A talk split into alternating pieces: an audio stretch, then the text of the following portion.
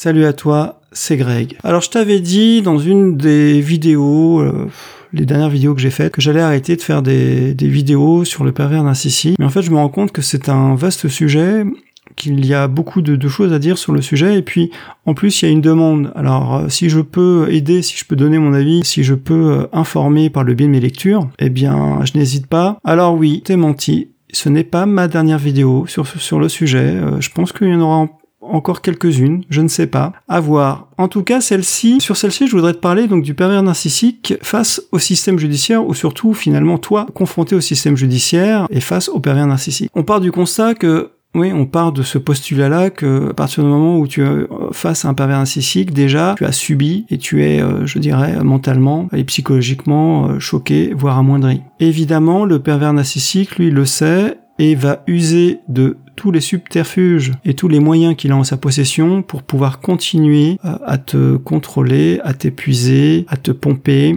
à te vampiriser pour finalement à la fin te détruire.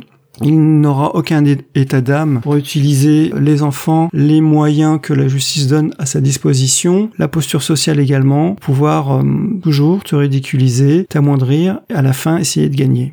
Il faut bien que tu dises que le pervers narcissique va certainement, hein, je pense que c'est sûr, il va certainement choisir un avocat qui fonctionne comme lui. C'est-à-dire une personne qui sera tordue à la limite de la, de la légalité, mais toujours dans la légalité au niveau de, au niveau de la loi et au niveau de l'utilisation euh, de la justice. Mais il va utiliser une personne qui lui ressemble et qui fonctionne de la même façon. Donc il faut bien que tu t'armes et que tu t'attendes à vraiment, à vraiment toutes les saloperies inimaginables te concernant. Et puis je t'invite également aussi euh, de consulter, de, de, de prendre un, psychiatre ou un psychologue pour lui relater ce qu'il s'est passé lorsque tu vivais avec, euh, avec cette personne et ce que tu vis aujourd'hui, ce qui te permettra déjà d'être soutenu moralement, de pouvoir, pouvoir faire entendre ta voix parce qu'il est toujours important de verbaliser et de ne pas dire des choses pour soi et de ne pas cultiver en tout cas ce statut de victime dans lequel il a essayé de t'enfermer.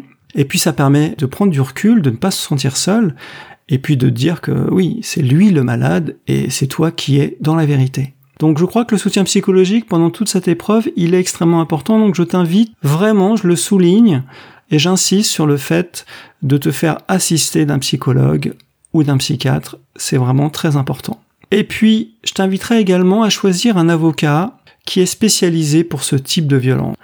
Des avocats spécialisés euh, en pervers narcissique, je ne sais pas s'il en existe, je ne crois pas. Par contre, des avocats qui sont spécialisés dans la violence euh, faite aux femmes, ça existe. Dans les violences euh, psychologiques, ça existe aussi. Donc ça, tu peux trouver facilement ce type, euh, ce type d'avocat. Il y a aussi des associations. si tu ne trouves pas d'avocat, tu peux faire appel à des, des, associations car les associations sont souvent de bons conseils car elles sont à but non lucratif. Tu as des gens qui sont dévoués pour la cause et qui connaissent toujours un ou plusieurs avocats qui travaillent pour l'association ou, qui sont en corrélation avec cette association et qui sont de très bons professionnels et tout à fait adaptés euh, à ton besoin. Et puis, le pervers narcissique va évidemment euh, jouer sur l'un de tes points faibles, le point faible qui est toujours euh, le plus gros, le plus sensible quand on est parent solo, ce sont les enfants tu le sais. Tu vas évidemment, sûrement au début, essayer d'être conciliante ou conciliant, essayer de faire la part des choses, essayer de prendre sur toi aussi, parce que tu sais que tes enfants ont besoin d'un père ou d'une mère, et que tu penses que cette personne-là pourrait faire la différence entre les conflits que vous avez ensemble et son rôle de père ou son rôle de mère. Maintenant, franchement, je pense qu'il n'en est rien. Je pense que la compassion, l'empathie, euh, son rôle de père ou son rôle de mère, cette personne-là n'en a, n'en a vraiment rien à foutre. Excusez-moi du terme, mais c'est ça. Elle s'en fout. Le but, c'est de gagner par rapport à sa propre personne, par rapport à son mode de fonctionnement. Les enfants ne restent qu'un moyen ça ne reste qu'un outil, ce ne sont que des objets qui sont là pour le servir ou pour le desservir, ça s'arrête là.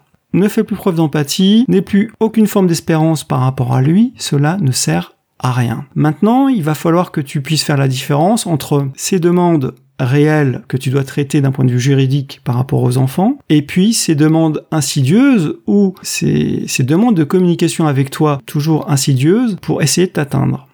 Parce que ce type de personne, même lorsqu'il te fait une demande qui est tout à fait banale, aller prendre un café, t'envoyer un mail pour souhaiter euh, un joyeux Noël ou pour te dire comment vont les enfants, eh bien il y a toujours, il y a toujours une stratégie derrière, il y a toujours, il y a toujours une action maligne et malsaine qui est en train de se préparer. En fait, rien n'est jamais sain, rien n'est jamais gratuit. Et je crois que là, ton avocat pourra euh, te dire euh, comment agir, comment faire la différence entre l'email, par exemple, que tu peux traiter, auquel tu dois répondre par rapport à tes enfants, et puis les autres demandes qui ne font pas partie des obligations, on va dire, familiales et ressortant impliquant le droit, il va pouvoir t'aider à faire cette différence. Donc comme tu l'as compris, il faut que tu t'armes vraiment face à ce type de personnes. C'est un long combat qui s'annonce. Les personnes qui ne seront pas évidemment bien armées, comme je viens de l'indiquer en tout cas, euh, par rapport aux pistes que je viens de te proposer, auront beaucoup de mal, malheureusement, à pouvoir répondre. Cette vidéo s'achève ici.